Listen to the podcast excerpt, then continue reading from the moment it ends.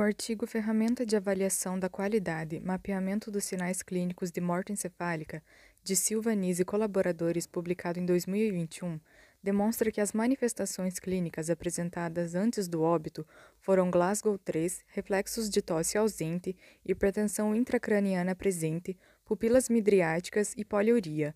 Assim, é fundamental que os profissionais tenham conhecimento dos sinais clínicos para que haja um diagnóstico precoce. Saiba mais no site Revista Cogitar Enfermagem.